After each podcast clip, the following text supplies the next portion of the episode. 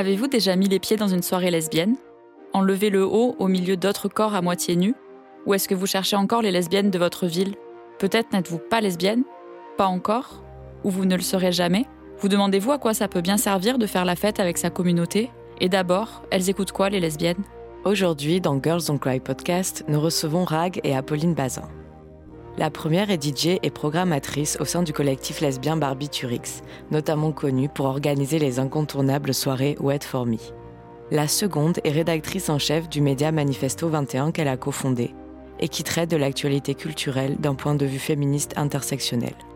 Avec elle, nous avons plongé dans le monde chaud et humide des fêtes lesbiennes.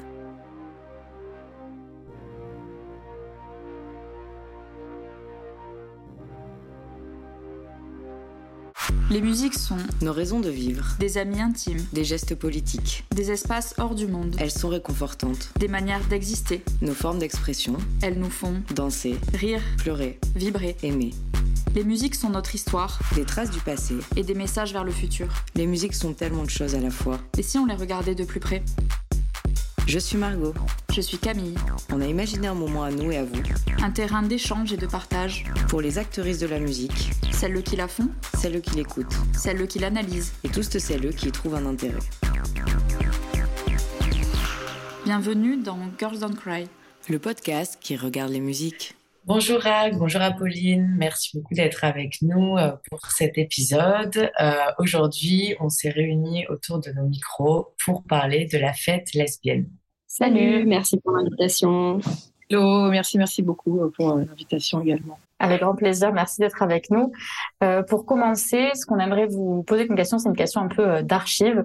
Est-ce que vous pouvez nous raconter ce que c'est chacune votre premier souvenir de fête lesbienne? Et euh, qu'est-ce que ça a changé pour vous d'aller dans des fêtes euh, lesbiennes? Qu'est-ce que vous pensez que ça peut euh, susciter chez les personnes qui font ça? Ma première fête lesbienne, j'en ai un souvenir très ému. C'était un 25 décembre au Pulp et Wow. je devais avoir euh, 18 ans. J'avais mon permis, donc c'était, c'était, je- j'en parle avec émotion parce que c'est la première fois que je voyais des consoeurs et que je me sentais vraiment dans mon élément. C'est-à-dire que là, j'ai vu toutes ces filles.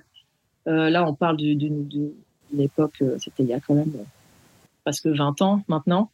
Et c'est vrai que c'était euh, très excitant et très émouvant. Surtout, je savais pas trop où j'allais. Et quand j'ai atterri là, c'était vraiment, euh, je sais pas, il y a, tous mes sens se sont décuplés et j'ai été hyper émue et j'étais tellement fan et je me suis sentie vraiment très libérée. Et après, je suis allée au Pulp, je sais pas, pendant toute la même année, quasi tous les week-ends. Donc c'était vraiment quelque chose de hyper important. Et comment t'as atterri là le 25 décembre par hasard sans savoir où tu mettais les pieds C'était la, c'était la grande sœur d'une amie qui est, qui, euh, qui est, qui était lesbienne, qui est toujours lesbienne et euh, qui euh, nous emmenait là-bas. Elle avait ses habitudes. Donc c'était un, c'était un samedi, je crois, parce que c'était la musique était très, était quand même très mixte. On était loin de la techno, tout ça. C'était vraiment des tubes, mais c'était vraiment très fun et c'est, je me suis vraiment sentie en famille. C'est très chouette. Trop bien. Ça fait vraiment une super histoire de Noël. On entend déjà les premières notes de l'hymne lesbien que tu as choisi, Rag. On vous laisse écouter.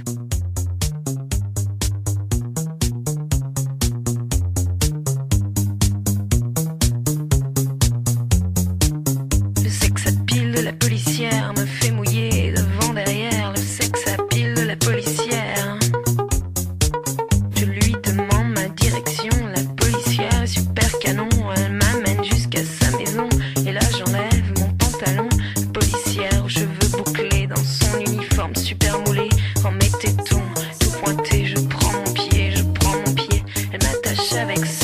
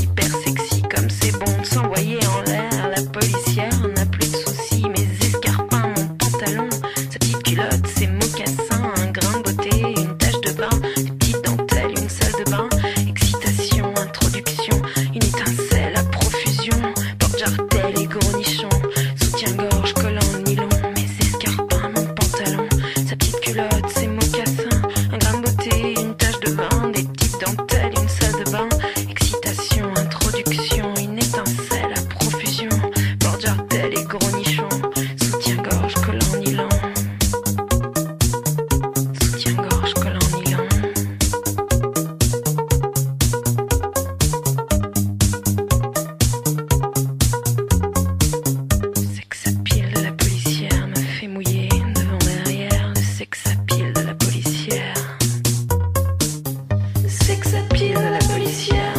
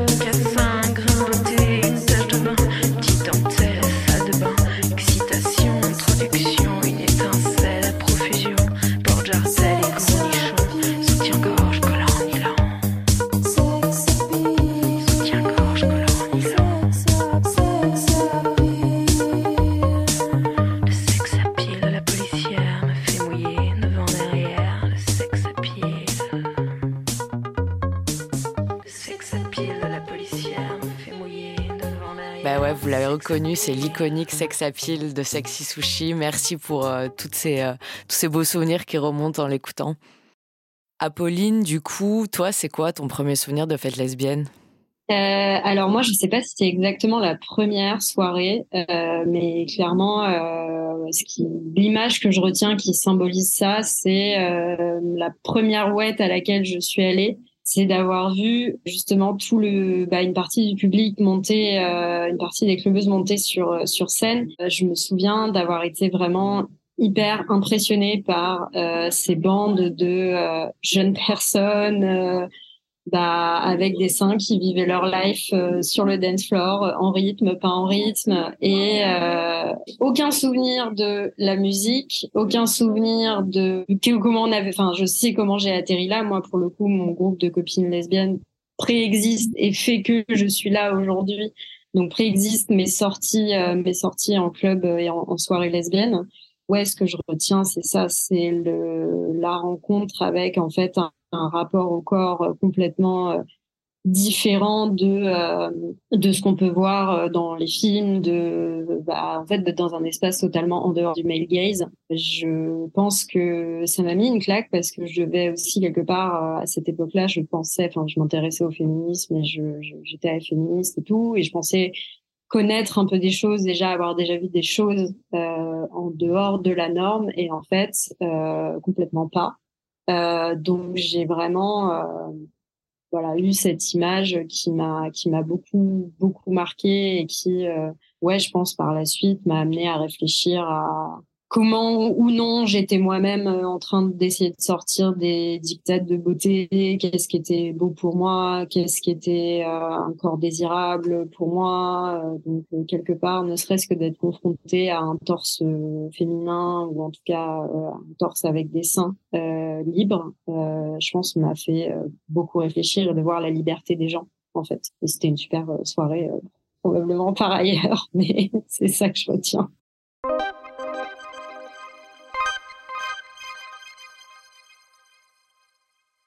Bien. J'ai l'impression que dans ce que vous racontez, il y a des choses assez différentes, de, des choses peut-être euh, pour Rack de l'ordre de aussi trouver sa place et trouver une communauté et, et cette espèce d'épiphanie de ah en fait c'est ça, enfin c'est ça ma là où je suis, mon groupe euh, et, peut-être quelque chose de euh, de l'ordre aussi de la réflexion pour toi Pauline et en même temps tout se mélange et l'un n'est pas incompatible avec l'autre mais je trouve intéressant comme ça touche à la fois à l'émotionnel euh, et euh, à la réflexion. Quoi. en même temps, dire aussi le point de départ de quelque chose. Enfin, il y a avant euh, la première soirée lesbienne et il y a tout l'après.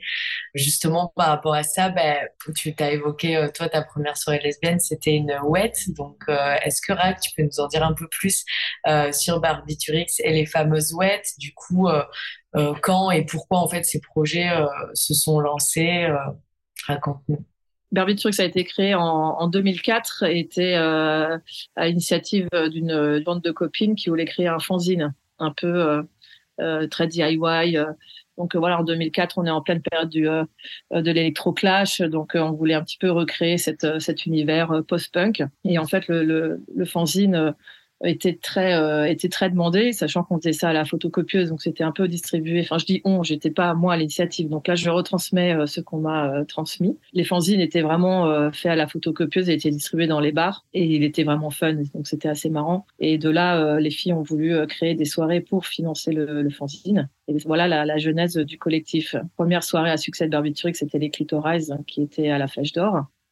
Et ensuite, euh, une fois que les clitoris se sont arrêtés, c'est la What for Me donc qui est qui est apparue euh, et les premières soirées ont avaient lieu au nouveau casino. Là, c'était vraiment essayer de créer un espace euh, pour les femmes, pour les femmes lesbiennes, mais en même temps un espace ouvert. Donc là, en même temps, on, on parle d'une soirée, c'était en 2000, 2007 ou 2008, euh, ces premières soirées là.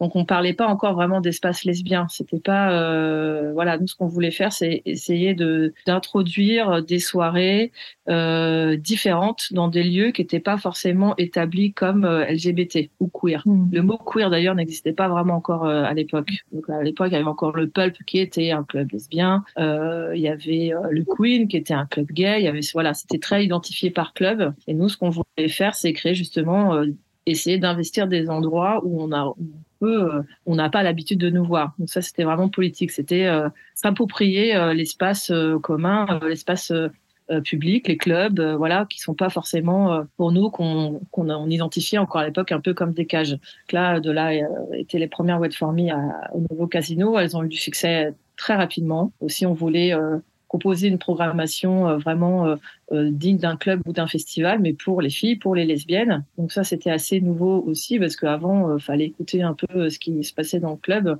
Là, on voulait vraiment faire une programmation assez alternative. Ensuite, on a réussi à inviter euh, Peaches, que je parle de, de, cette soirée parce que ça, ça, a été un peu le, le, tournant, ça a été le tournant, donc c'est Peaches au nouveau casino. Et il y a eu tellement de monde qu'il y a presque eu une émeute en fait sur la rue Oberkampf. Euh, je sais pas combien il y avait de centaines et de centaines de personnes qui étaient euh, euh, qui étaient dehors, qui pouvaient pas rentrer, sachant qu'à l'intérieur on pouvait pas pousser les murs. On était voilà, on était un petit peu dépassé par les événements, le club aussi. Et en plus, donc là, on s'est dit bon, il faut que il faut qu'on change d'endroit. Surtout que le nouveau casino à l'époque, il était encore très euh, dans un dans un rapport euh, à la fête et dans un rapport à aussi euh, il y avait comme un sexisme qui était très euh, très latent et non pris au sérieux en fait. Donc on a vraiment vécu quelque chose de, super et d'inquiétant en même temps parce qu'on s'est dit on peut pas continuer à faire des fêtes comme ça, à, créer un bouchon dans Paris parce que on invite Peaches. Donc donc en même temps, on était très fiers, mais c'était assez marrant. Mais c'était un poil dangereux. Donc, euh, donc c'est de là, on est allé euh, à la machine du Moulin Rouge. Et voilà, et donc à la machine s'est créée vraiment pour moi euh, l'histoire euh, de la WET, euh, c'est-à-dire essayer d'inviter des belles artistes, de beaux artistes, et en même temps que les, les, filles et les queers puissent se sentir le plus safe possible. Donc ça a pris des années parce que c'est pas facile créer un safe space comme on en entend beaucoup parler aujourd'hui. Déjà le, risque zéro n'existe pas, mais ça a été très très long avec la Sécu, avec la voilà, c'est vraiment ça allait aussi avec la société il y a eu quand même le mariage pour tous, qui euh, les, les, votes du mariage pour tous qui sont passés dans dans, dans l'histoire de la WET, où il y avait beaucoup de mentalités qui ont changé en bien et en mal. Ensuite, il y a eu MeToo. Donc euh, voilà, ça a été euh, il y a quand même, on a vraiment vécu la fête aussi au travers des, des, progrès et aussi des reculs de la société. Et après, pour rebondir sur ce que disait Apolline tout à l'heure, c'est vrai que euh, ce qui fait un petit peu le, le succès et vraiment le, le truc un peu inédit, c'est qu'il y a vraiment euh, toutes ces filles qui sont euh, et qui sont vraiment libérées de leur corps. Et ça, c'est le public qui l'a fait tout seul, de lui-même. C'est pas nous qui avons impulé ça. C'est un jour, un beau jour, je me souviens très bien, c'était Cardini qui était au platine. Il y a une première fille qui était montée sur scène, alors avant ça se faisait pas vraiment, qui a commencé à twerker déjà. On a trouvé ça euh, marrant parce qu'elle twerkait vraiment contre Cardini qui était très sérieuse au platine. Et là, donc c'était un peu un moment un peu décalé. Et de là, elle, avait, elle, a, elle, a, enlevé son haut, elle était topless, elle a été rejointe par, euh, je sais pas, des dizaines de filles qui se sont mis topless aussi. Et ça, ça a vraiment marqué un tournant. Et après, c'est devenu euh, vraiment, euh, on va dire une marque de fabrique, parce que j'aime pas trop le mot marque, mais euh, c'est vraiment devenu un, une tradition. Un rituel, quoi. Une tradition que les filles montent sur scène. Alors normalement, c'est interdit, mais on les laisse faire quand même. Donc il faut les, elles montent et puis après elles redescendent, etc.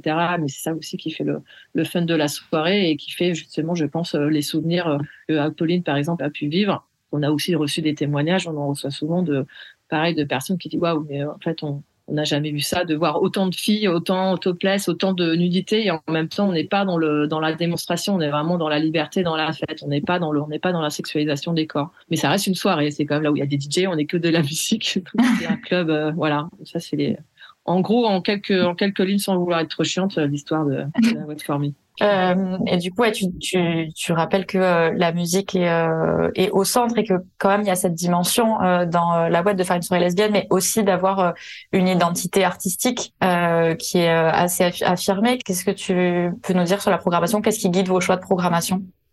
On essaye de, de, regarder un petit peu toutes les artistes émergentes qui qui se produisent.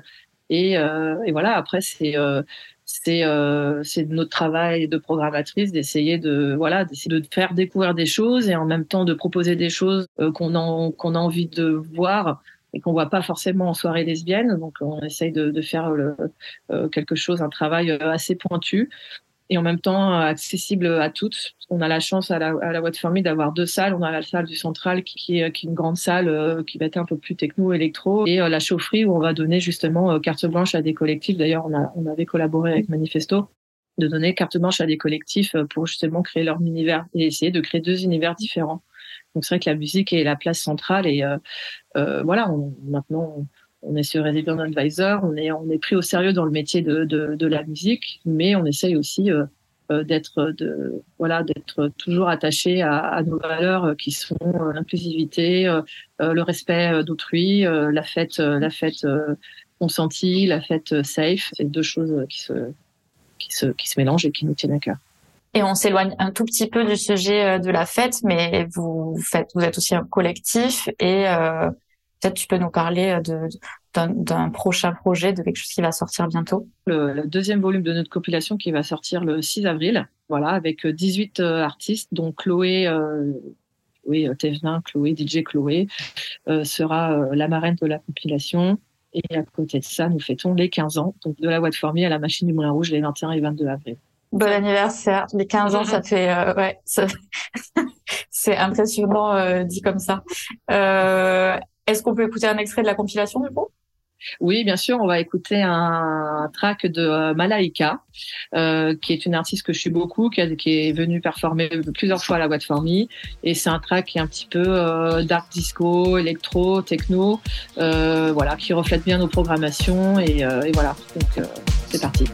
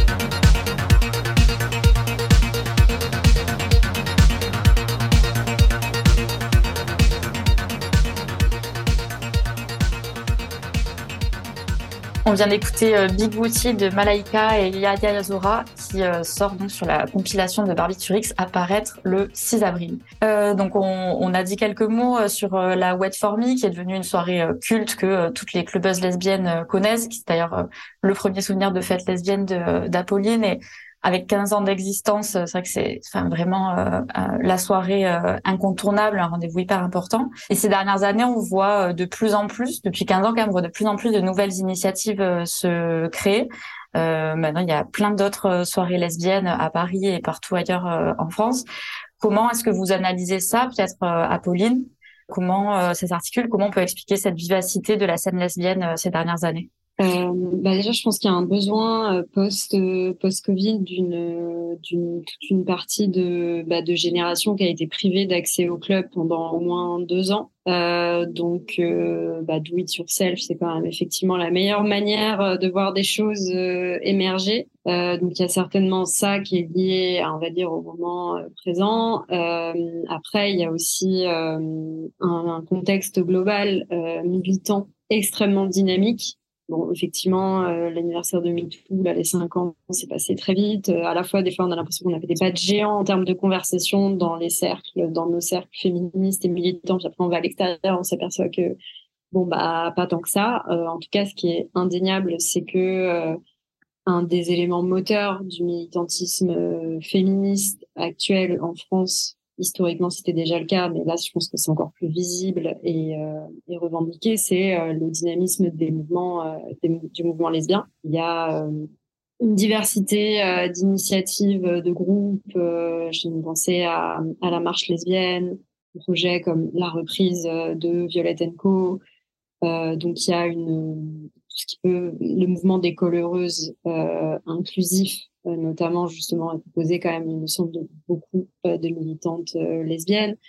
Donc il y a une quelque chose qui se joue globalement, aussi d'inscription, je pense, des femmes et a fortiori des femmes lesbiennes et queer dans l'espace public.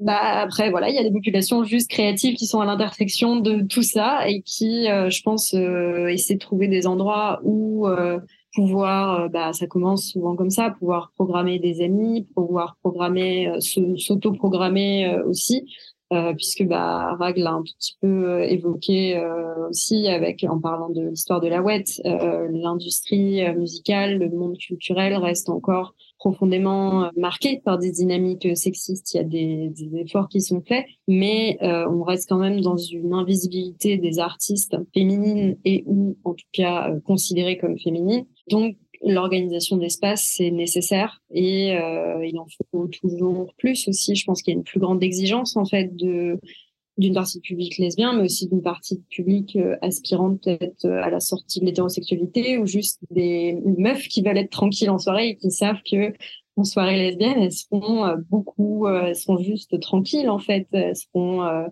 seront pas dans des prises dans des vieilles dynamiques nazes de drague euh, donc, euh, en tout cas, euh, voilà, les choses se font d'une autre manière. Les gens sont, se, se meuvent d'une autre manière en soirée, en soirée lesbienne, en soirée queer.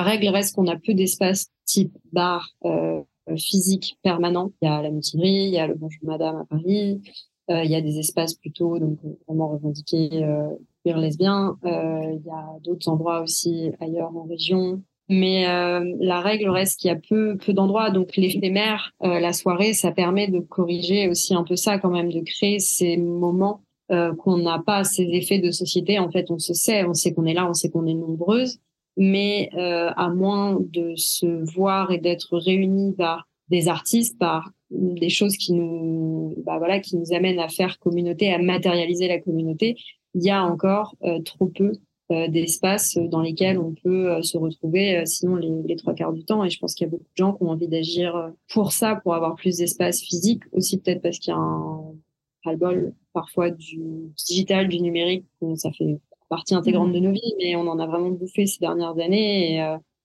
bah, je sais pas, on a besoin de voir des gens réels, d'avoir des interactions qui soient peut-être non calculées. De, en tout cas, moi, très personnellement aussi, ça fait partie de mes envies euh, post-confinement, de voir plus de gens, euh, d'être dans des endroits où euh, on peut avoir des discussions, voilà, qui soient où on a accès à l'ensemble en fait de la communication avec une personne, où on peut voilà faire des rencontres réelles, quoi.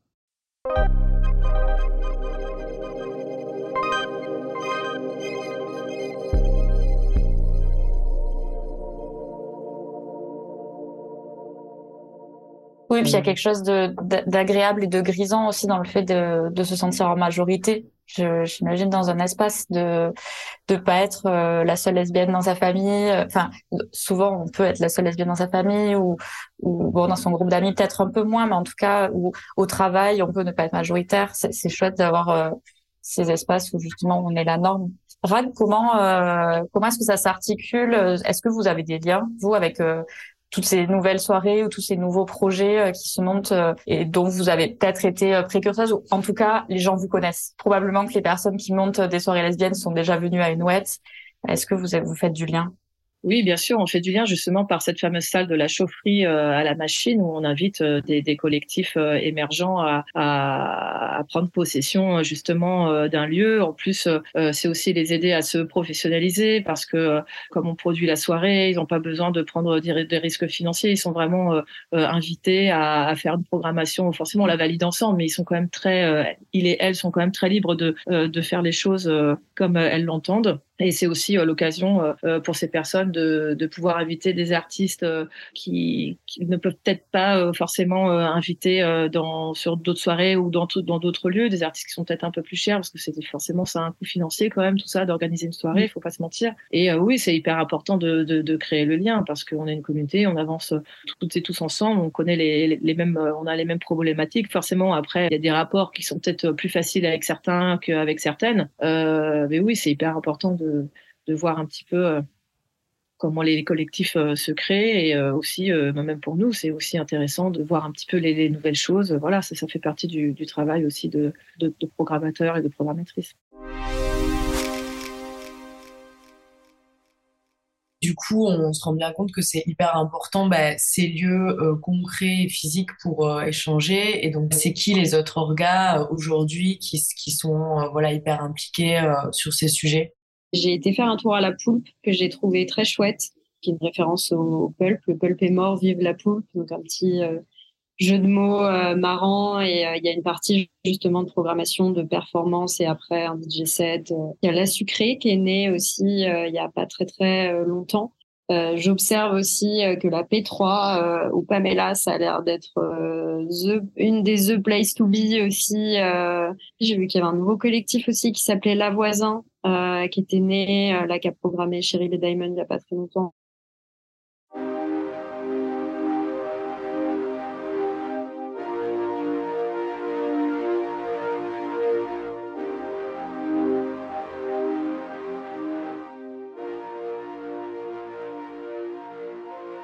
Je pense que ça permet aussi de, de, rassembler aussi des publics. Enfin, ça touche des esthétiques musicales, touche aussi sociologiquement différents types de publics et de communautés. Et c'est vraiment important, euh, je pense, de le souligner parce que euh, bah, l'accès à des espaces queer euh, selon l'endroit d'où on vient, c'est pas forcément euh, d'où on vient, ce n'est pas forcément toujours euh, bah, évident et facile, et ça a d'autant plus d'importance d'avoir accès à des communautés racisées quand on est bah, soi-même concerné par une identité raciale, ethnique, culturelle particulière. Donc bravo à toutes les orgas euh, qui voilà proposent des nouvelles choses et euh, réussissent à, fédérer leur communauté. Je pense qu'il y, a sur un autre pan aussi qui peut être la question de l'âge et de l'agisme. Euh, moi, j'adore observer l'engouement autour de la ménopause aussi. J'y suis pas encore allée, mais c'est quand même un super nom et pareil une super initiative. La fête ne s'arrête pas à 35 et quelques piges. J'ai l'impression qu'il y a aussi euh, d'autres formes euh, de rassemblement lesbien que c'est plus seulement la fête euh, au sens de clubbing, mais par exemple, vous pensez euh, au Lézard Festival euh, ou euh, des rassemblements de drag king qui font plutôt des workshops drag king à la campagne. Il y a plein d'autres formes de socialisation lesbienne qu'on voit émerger. Quel regard vous avez sur ça? Lié à la scène kink et euh, voilà on parle beaucoup des queens mais il y a quand même une vraie effervescence autour euh, autour des scènes drag king aussi. Je sais qu'il y a les kings dorés à Strasbourg euh, qui euh, créent des soirées organisent des ateliers d'initiation. Donc ponctuellement enfin pas, pas ponctuellement mais il y a des choses qui naissent aussi autour de pratiques artistiques bah, le DJing enfin puisqu'on parle de fête effectivement au sens plutôt au sens club, c'est quand même une pratique qui fédère et qui après fait émerger des collectifs et après des, des organisations. Et sur les formats, bah, je, pense tout simplement aussi, ça fait partie de, pareil, de réfléchir à comment on fait communauté euh, comment on, comment on réussit à voilà diffuser de la culture un peu autrement euh, que sur le format euh, danse même si moi j'adore ça j'adore danser pendant des heures euh, il faut aussi reconnaître que c'est pas la tasse de thé de tout le monde que il y a des pratiques artistiques aussi qui ne se prêtent pas au club et qui pourtant sont sont géniales et qu'il faut d'autres temps aussi pour se voir pour discuter pour organiser des choses, faire émerger bah, des questions, des liens. Euh, Enfin, je pense nous, on a pu organiser du club, on a organisé aussi d'autres événements. Euh, je sais que Barbiturix, vous faites aussi euh, un, vous avez le We Love Gwyn euh, Festival. Vraiment un gros sens du naming chez Barbiturix. ouais. Oui. Quand même, il y a de la tradition. Parce que les gens ont plus aussi de d'attentes sur des sur des formats différents euh, parce que pouvoir sortir jusqu'à 5 heures du mat, il faut pouvoir s'en remettre le lendemain. Tout le monde peut pas faire ça, c'est souvent assez coûteux. Donc pareil, les barrières d'entrée financières à ce type de, de lien de sociabilité euh, sont réelles, quoi. Alors que sur des événements euh, où euh, bah, on maîtrise sa consommation, où on va voir un truc précis, on n'a pas le on n'a pas cet enjeu-là. Donc forcément, il y a il y a d'autres paramètres outre le besoin de, de voir euh, des personnes euh, avec qui on partage une culture, euh, une identité, un vécu, le fait de pouvoir avoir accès à des choses nouvelles et euh, bah, qui correspondent à son profil en tant que personne, en consommation culturelle, je pense que ça, ça façonne effectivement pas mal de trucs. Quoi. Puis l'envie de sortir de la ville aussi, certainement, joue pas mal dans les initiatives qui vont être prises en dehors de Paris.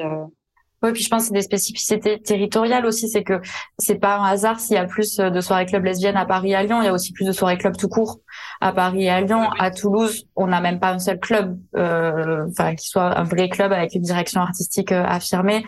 Donc ça paraît logique qu'on n'ait pas un club lesbien et qui ait aussi moins euh, cette approche-là. Et par contre, c'est une ville où euh, bah, il y a une grosse culture du cinéma. Il y a énormément de festivals de cinéma, par exemple, et beaucoup de cinéma par rapport au nombre d'habitants.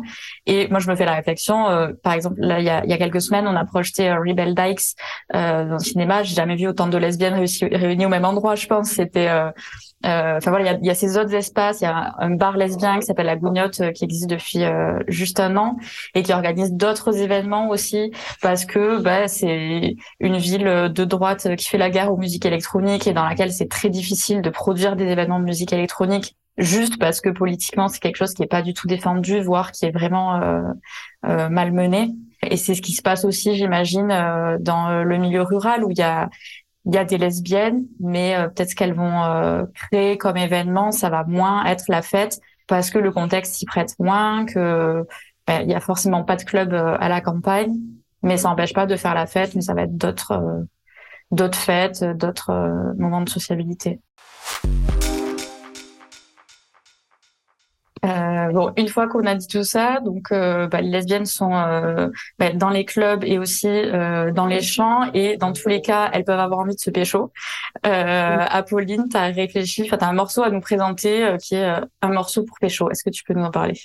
Ouais, c'est Midnight Love de Girl in Red, qui est donc une chanteuse, une artiste norvégienne. c'est extrait de son premier album, euh, If I Could Make It Go Quiet, euh, qui est vraiment euh, très pop et cette chanson euh, pour moi, bah je sais pas, c'est romance au clair de lune, donc c'est vraiment plus pour pécho.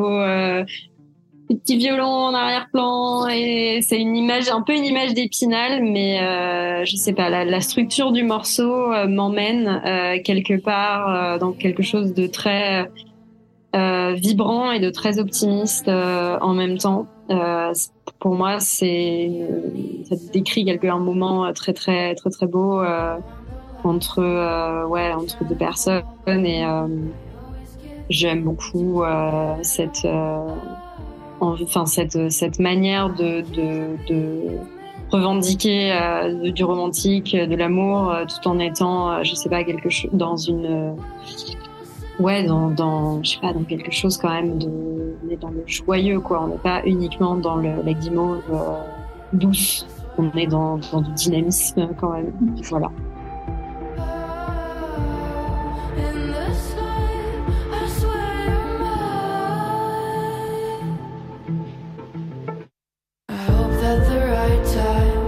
I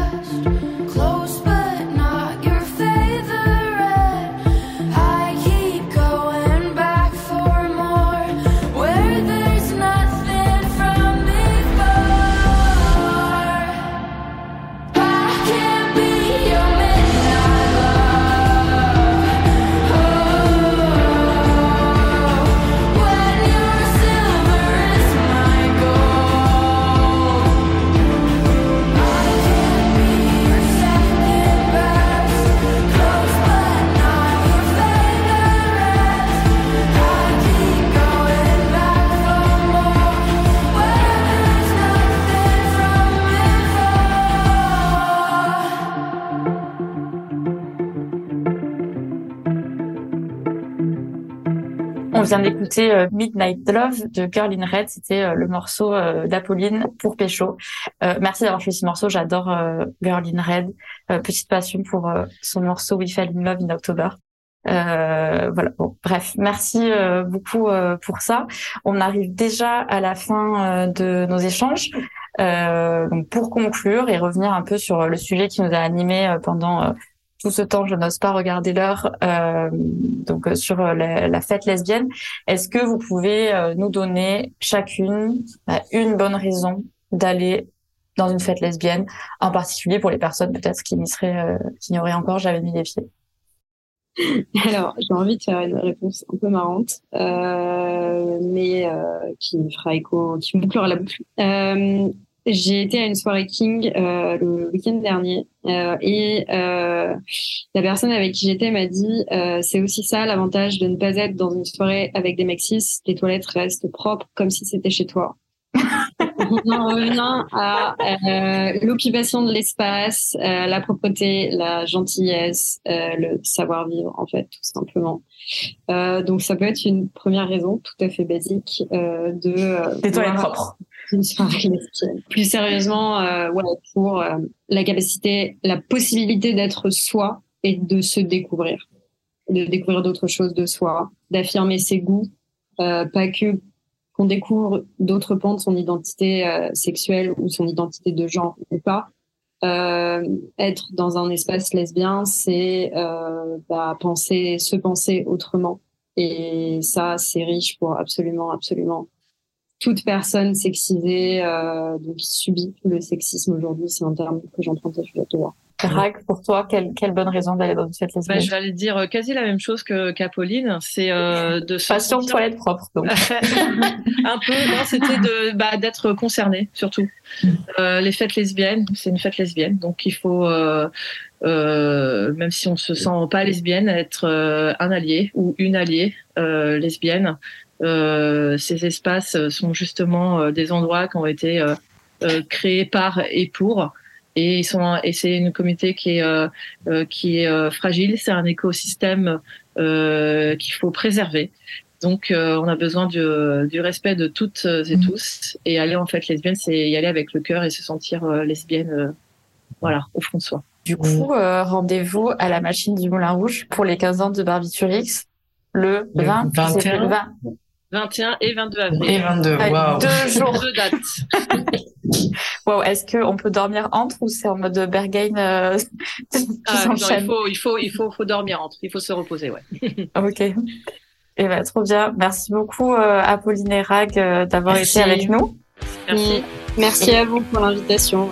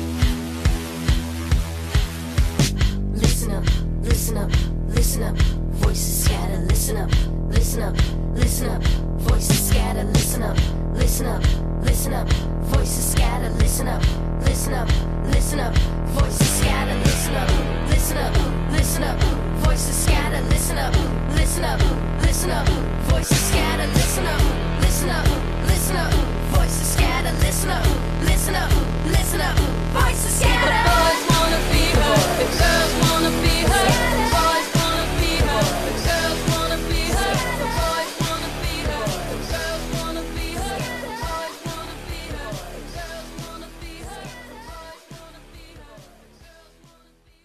Merci d'avoir écouté Girls Don't Cry. Si vous avez des choses à nous dire, Envoyez-nous vos commentaires, vos questions, vos suggestions, vos mots doux. sur les réseaux sociaux at Girls Don't Cry ou par mail à l'adresse gdc at lapetite.fr. Girls Don't Cry est une production La Petite, Montée par Julien Couralet du Studio Capitole, sur une musique originale d'Alain Ranaï Vonjatovo. réalisée et animée par Camille Maton et Margot Groll. On se retrouve dans le prochain épisode. Et d'ici là, laissez les musiques vous faire Dansez, rire, pleurer, vibrer. aimer.